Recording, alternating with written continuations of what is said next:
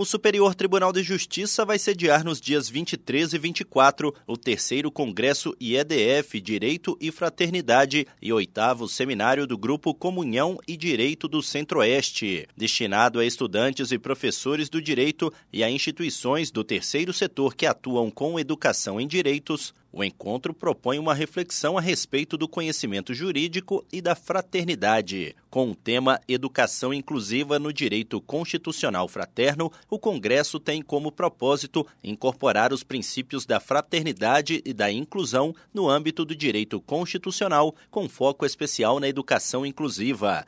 Discutir, debater e gerar conscientização sobre o assunto estão entre os objetivos do evento.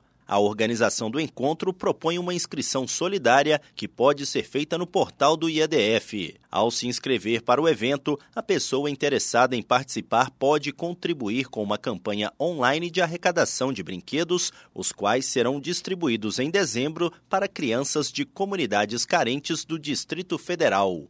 Do Superior Tribunal de Justiça, Tiago Gomide.